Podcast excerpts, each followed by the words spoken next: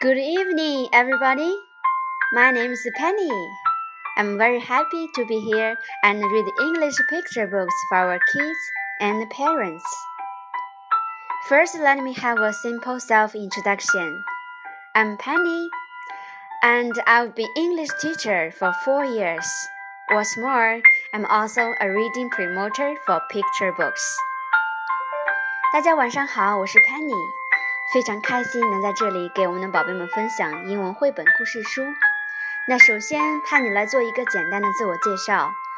我现在是一名天才宝贝的英文指导师，同时也是绘本阅读推广人以及英文阅绘本阅读的带头人。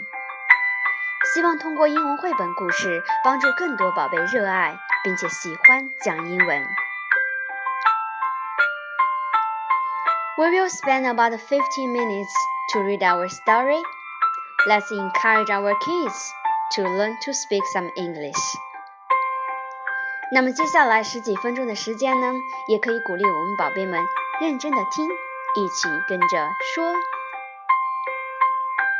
Now let's get started. The title of the book is Fox Forgets. Fox Forgets. This is a story about a goose, a fox, and a bear. First, let's have a look at the pictures of them.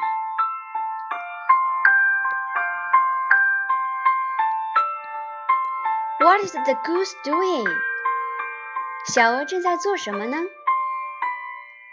宝贝们可以和 Penny 一起说：“Jig goose。” She's tidying up her stuff.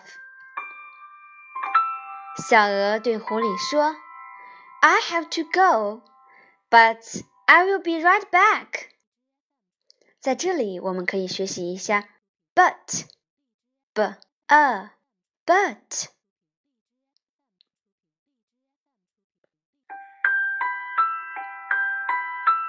Be sure to tell Bear, the goose says. Fox says, Hey bear, what are you doing? What are you doing? I'm looking for goose, says the bear.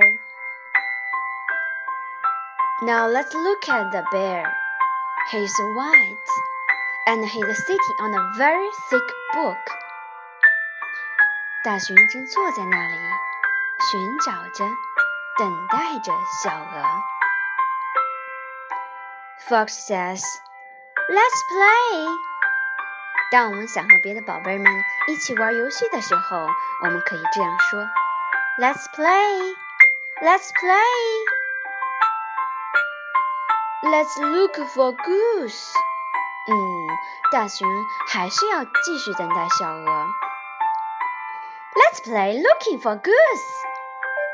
那我们来玩找小鹅的游戏吧。Look, they are playing with telescope. Telescope. What are they looking for? Goose.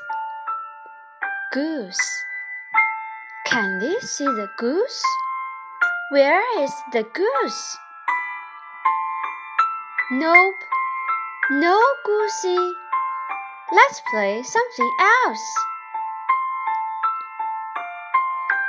Fox takes out the chess. This is a chess. Chess. Okay, I will play. Psst. I have something to tell you. 小狐狸似乎想起了什么事情。Yes, it's your turn. Psst!